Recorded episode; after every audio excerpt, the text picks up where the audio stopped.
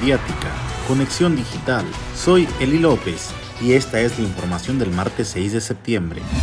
A fin de promover y sensibilizar a los funcionarios públicos en materia de transparencia, derecho de acceso a la información pública y gobierno abierto, se realizó en Uruapan la capacitación regional encabezada por el IMAIP y que permitirá que existan mejores condiciones para la legalidad y certeza hacia la ciudadanía, informó el director municipal de transparencia Miguel Ángel Pardo Guía.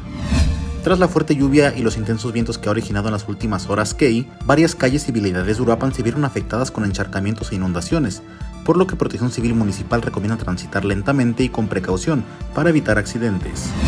El presidente municipal Ignacio Benjamín Campos Equigua anunció la modernización de la avenida San Francisco con una inversión de 40 millones de pesos, ello durante la plenaria del Consejo de Desarrollo Municipal, donde anunció otras obras más.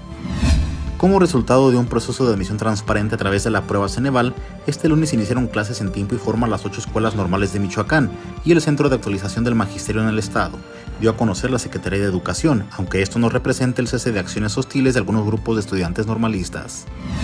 La Secretaría de Educación en el Estado mantiene los pagos en tiempo y forma con más de 61 mil trabajadoras y trabajadores de la educación que reciben su salario mediante tarjeta bancaria, es decir, alrededor del 75% de la plantilla laboral.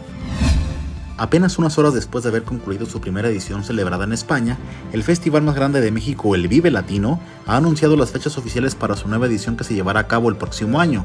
Este 25 aniversario del Vive Latino se llevará a cabo los próximos 18 y 19 de marzo de 2023, siguiendo la tradición de celebrarse durante ese mes del año.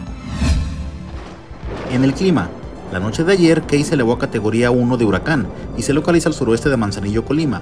Las bandas nubosas del sistema ocasionan lluvias puntuales torrenciales, vientos con rachas fuertes y oleaje elevado en costas de Colima, Jalisco y Michoacán. Extreme precauciones. Para una conexión digital, síguenos en Facebook y en Spotify como Mediática. Soy Eli López. Que tenga un excelente día.